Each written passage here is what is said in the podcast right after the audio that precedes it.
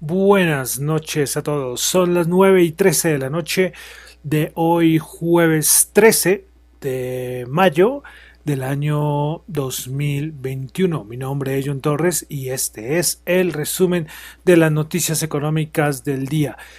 Quiero saludar a los que me escuchan en vivo en Radio Dato Economía, los que escuchan el podcast en Spotify, en YouTube y en Apple Podcast. Ayer les dije que en Google Podcast también había aparecido, pero también me dijeron que todavía no se sincroniza. Es como les digo, no, hoy no, se me pasó. Yo les dije que iba a averiguar por qué yo estaba en Google Podcast, porque de verdad, como les decía ayer, yo no, yo nunca me metí en, en Google Podcast porque precisamente no quería tener un montón de plataformas eh, y estar pendiente de la sincronización ni nada de eso. Pero el punto es que no sé, no sé ahí qué pasó, entonces no, por eso no prometo que, que esté en, en Google Podcast. Bueno, bueno, recuerden que los que escuchan en YouTube, ay, que los que escuchan en YouTube el podcast no escuchan eh, la canción completa, ¿ok? Cuando coloco siempre una canción al inicio en, por YouTube, por asuntos de derechos, no se puede escuchar completa la canción. Bueno, ayer, que en el caos del día de ayer, que no me grabó nada, que estaba hablando solo, bueno, un montón de problemas. La canción que ayer puse fue esta, de David Guetta, del DJ francés, uno de los DJs más conocidos. Esa fue la canción que tenía que haber sonado eh, ayer en el podcast. Los que escucharon en vivo, ayer se escucharon la canción, pero en el podcast no. Entonces creo que esta vez sí iba a quedar. Y ayer esa canción era porque el día ayer fue muy emocionante. Hoy no tanto, pero quería de todas maneras que quedara registrada en el podcast. Bueno, entonces vamos a iniciar con lo más importante hoy que pasó en el mundo económico. Listo. Eh, vamos a iniciar de una, vamos a pasar a Estados Unidos. ¿Por qué? Porque tuvimos dato de eh, subsidio de desempleo para las, recuerden que es un dato semanal, pues salió el dato semanal, se estimaban 490 mil, terminó en 473 mil. Los continuos eh, se estimaba 3.650.000, resultó en 3.655.000. Es curioso la segunda semana, donde los continuos salen un poquito por encima de lo estimado, mientras que los nuevos eh, subsidios de desempleo eh, están un poco por debajo. Mm, curioso. Bueno, otro dato importante. Recordemos que ayer fue todo el escándalo del dato de inflación, pues hoy tuvimos el del índice de precios del productor. Bueno, para el mes de abril, el mensual 6,2%, estimaba 5,8%. Y, a ver, y el, entonces el interanual, perdón, no, Corrijo, corrijo, estoy leyendo al revés.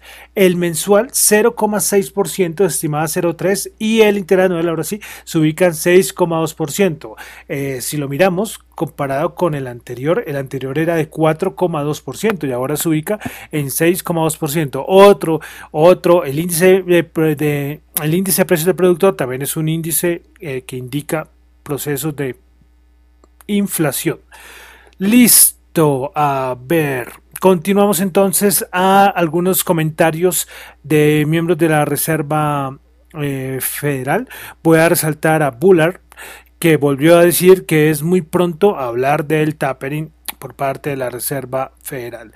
Pero Bullard también dijo que será una decisión de la Fed que tendrán que discutir entre discernir entre las presiones inflacionarias transitorias y persistentes. Bueno, aquí coloca la palabra de persistentes, que es algo nuevo en todo el discurso de los miembros de la, de la Reserva Federal, exceptuando Kaplan, donde siempre dicen que esto va a ser transitorio, pero, pero recordemos, ayer también lo nombró, no me acuerdo quién fue, es que como hablan todos los días uno diferente, que dijo, por si al caso, lo, el problema de la inflación ya no es un problema eh, transitorio, pues aquí tenemos todas las armas. Clarida fue el de ayer el que, el que dijo eso. Y hoy eh, Bullard también entonces dice que tendrían que hablar.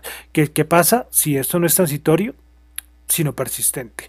Respecto a esto, lo que ayer analizamos, eh, hay una distorsión muy grande en lo de los precios de, carros usados. Eh, esto distorsiona muchísimo y solo queda esperar, solo queda esperar porque es lo más importante. La Reserva Federal, por un dato de un mes, no va a salir a, hablar de Tapper inmediatamente y todo eso, y más con todo lo de, que para ellos la inflación es transitoria. Veremos. Yo creo que el siguiente dato va a ser aún más importante que este, ¿no? Porque imagínense otro dato muy alto, ahí ya empezarían a sonar las alarmas. Bueno, respecto al plan de infraestructura de los Estados Unidos, eh, Joe Biden volvió a reunirse hoy con los republicanos, pero que nada, hoy eh, no se llegó a ningún acuerdo, pero que a seguir eh, discutiendo lo del plan de infraestructura.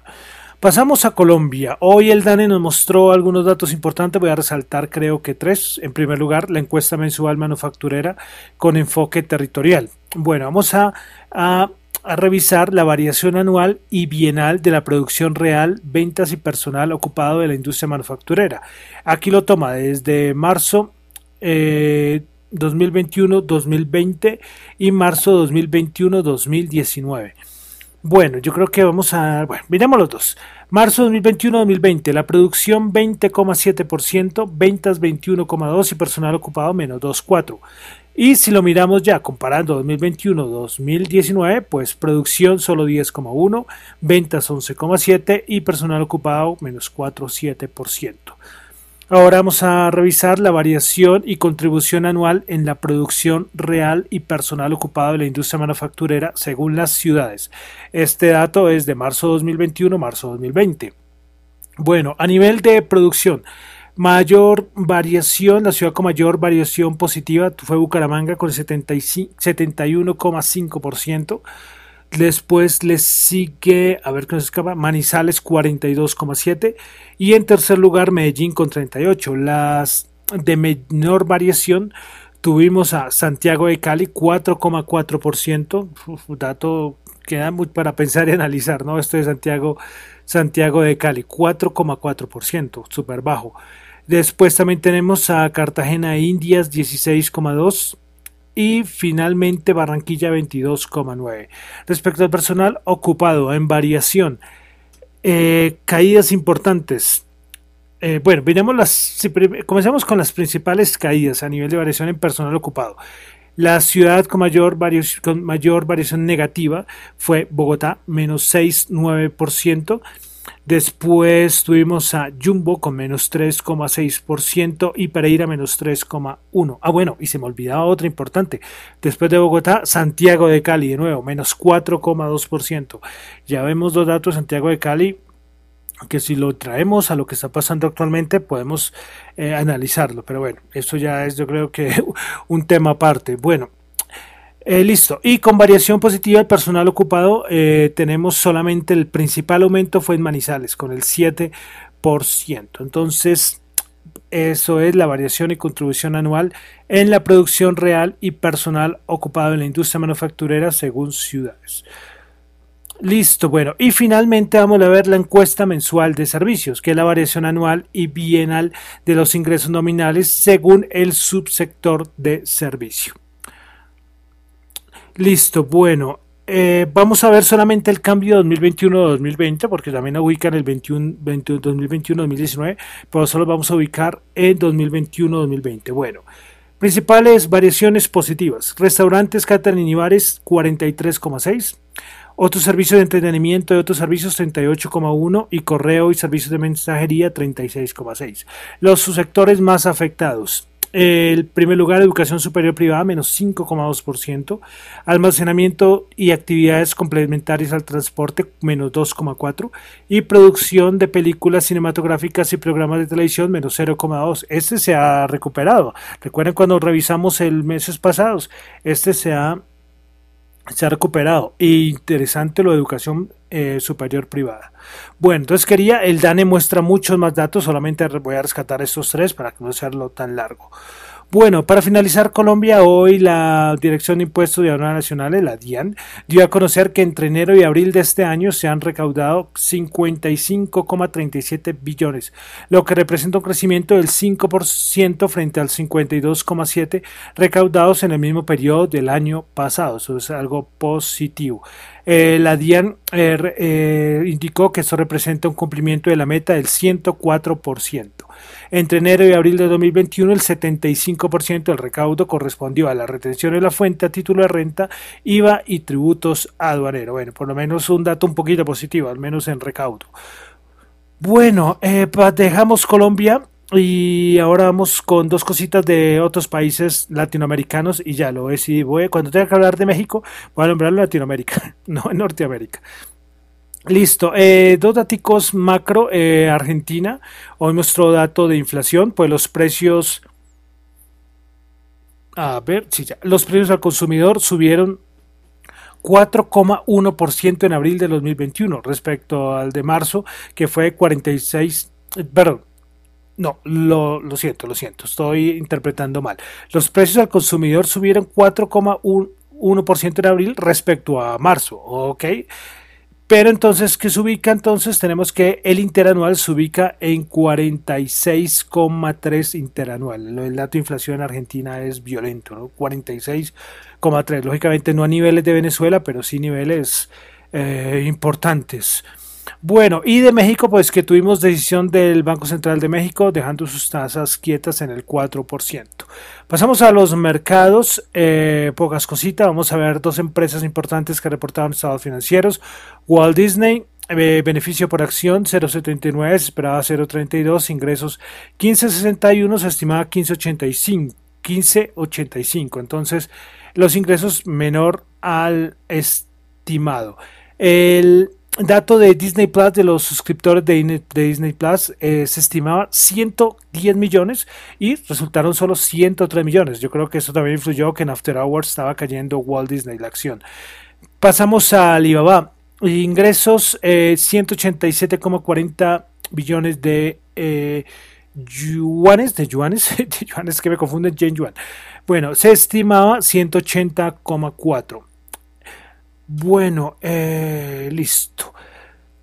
Otros datos de Alibaba, pero que no los tengo acá, pero saben que cuando hoy estado financiero solo hay dos datos, ¿no? Muy poquito, ya el resto ustedes pueden averiguarlo si quieren ya tomar una decisión de inversión, eso sí hay que consumirse, los que les gusta mucho el análisis fundamental, consumirse los estados financieros de las empresas.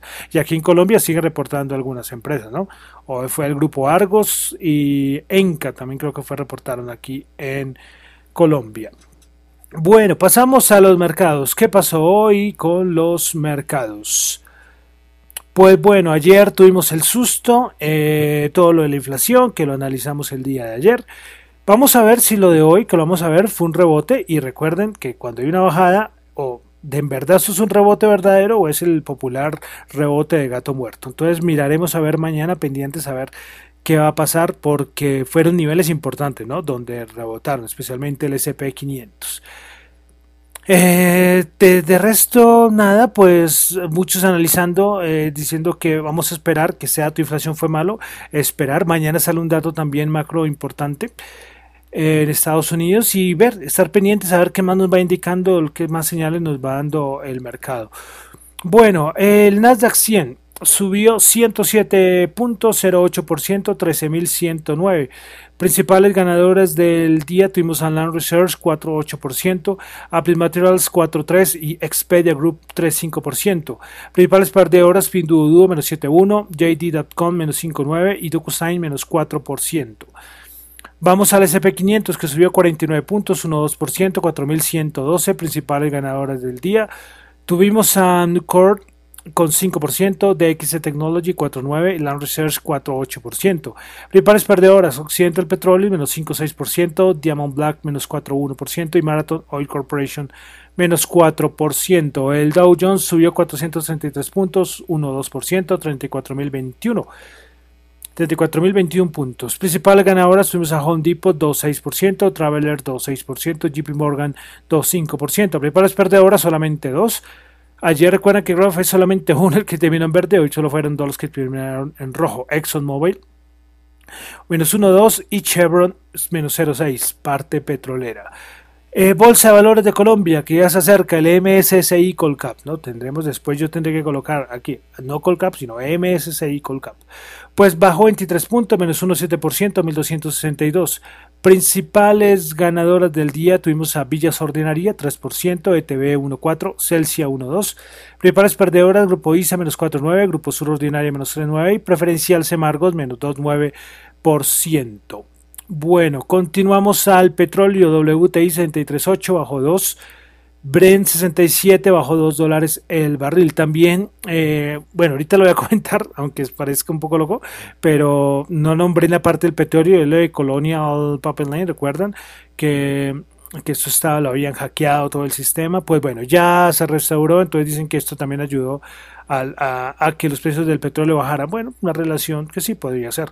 Oro 1826 subió 11, Bitcoin, criptomonedas 49.291, bajó 5.351 dólares. Vamos a ver en este momento cuánto va las criptomonedas, 49.521, es decir, eh, ha subido 300 dólares. Bueno, eh, cositas de criptomonedas. Eh, Elon Musk, que fue el culpable, vamos a colocarlo entre comillas, lo de culpable, lo de la, esta caída importante del, de todo el mercado de las criptomonedas, porque el Bitcoin baja y las otras 8000, ya, ya no sé cuántas van, es que salen por día, no sé cuántas. Eh, las otras un montón, más de 5000, eh, bajan también, casi todas. Bueno, recordemos que ayer Elon Musk se criticó que, que, él está en contra de la minería del Bitcoin porque contamina mucho el consumo de energía y todo este cuento. Yo ayer les comenté que en cualquier momento iba a salir con lo del Dogecoin y hoy fijo salió, hoy salió a decir que entonces él va a trabajar eh, con un grupo de personas para mejorar la tecnología del Dogecoin eh, porque él ama su Dogecoin, todo esto. Pero recordemos lo que le dije ayer, que consuma menos, pero consume, ¿ok? Eso es muy importante de, saberlo. Por el tipo de tecnología, ya lo expliqué, el, el, tipo de minado, el tipo donde se obtienen las criptomonedas son dos formas, eh, Proof of Work, que es eh, minado así con equipos y todo esto, que en China unas grandes bodegas, o Proof of Stake, que es otra forma de, obtener las, las criptos, para decirlo de minado, para decirlo de alguna manera. Pero Dogecoin también eh, recuerden que es proof of work, pero eh, hoy Elon Musk salió a decir eso. Mucha gente hablando, esto es muy, esto da para muchos análisis, todo lo del consumo de energía, y es una cosa que he estado leyendo para tener, para poder decirles más y poder explicar mucho más porque, ah, porque hoy veía datos que eh, los mineros decían es que hay una cosa, Elon Musk puede decir que ok, consume mucha energía, lo cual no, no hay discusión, pero los grandes pools de minería, que son sitios enormes donde hay un montón de gente, de gente no, de equipos minando, eh, han tenido que recurrir en un gran porcentaje, lo ubicaban a en un porcentaje mayor al 60% en que han tenido que recurrir a energías sostenibles, renovables, porque, eh, porque es que a ellos, a los mineros, tampoco les sale rentable eh, el, costo de energía. Entonces ahí me, me, puse a pensar y tiene todo el sentido del mundo. Pero bueno, esto fue lo que pasó de los Musk, muy criticado, muy criticado. Eh, eh, es muy curioso porque, a ver, les cuento, junto a esto, ¿qué ha pasado con el Bitcoin? Con el Bitcoin o con lo de los Mox diciendo que no va a aceptar más Bitcoin y todo el, el lío en Tesla. Eh, se han presentado también otras noticias, especialmente lo de Binance. Binance es el exchange más importante del mundo, el se casa de cambio de criptomonedas más importante del mundo. Y ¿Y qué pasó hoy? Pues apareció que lo están investigando por lavado de dinero. Eso apareció hoy en Bloomberg, que en Estados Unidos lo están investigando por lavado de dinero. No es la primera vez que aparece Binance eh, relacionado con lavado de dinero. El último caso más conocido fue en California el año pasado, en el mes de septiembre. O sea, es no es nuevo. Entonces también van para abajo, también las criptos para abajo. Eh, hay muchas formas de interpretarlo, eh, que ya se acabó el mercado alcista por todo este tipo de cosas. Podría ser, pero también que todo esto tan coordinado, tan coordinado todas estas cosas y que empujen todo abajo. Bueno, en cualquier momento vuelva a salir Elon Musk a decir que vuelve a comprar Bitcoin.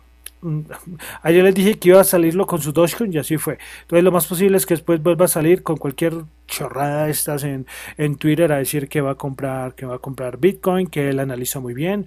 Eh, bueno, y además es que ustedes ven el timeline de Elon Musk, él había dicho en unos tweets de gente que habla de Bitcoin, le decía sí, el Bitcoin está pasándose a otro tipo de, de energías, bueno, pero cambia de opinión así de un momento a otro.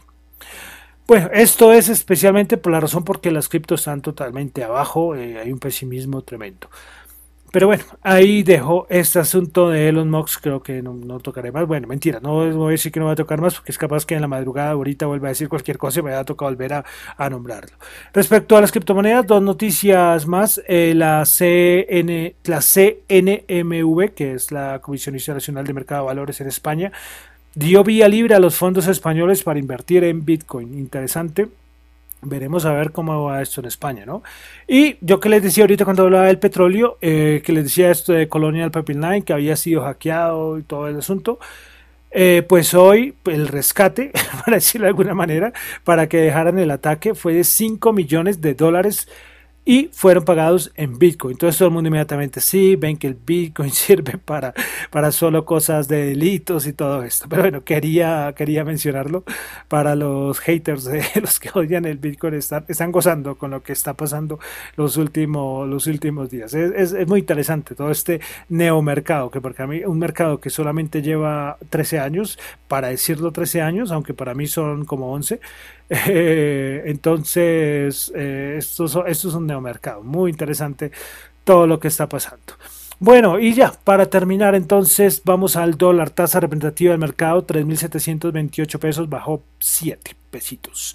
Bueno, entonces con esto termino por el día de hoy el resumen de las noticias económicas. Recuerden que esos son análisis y reflexiones personales. Esto no es para nada ninguna recomendación de inversión. A ver, listo. A ver que se me descuadra esto acá. Listo. Entonces me despido. Mi nombre es John Torres. Me encuentran en Twitter en la cuenta arroba John Chu y en la cuenta de arroba Dato Economía. Muchísimas gracias.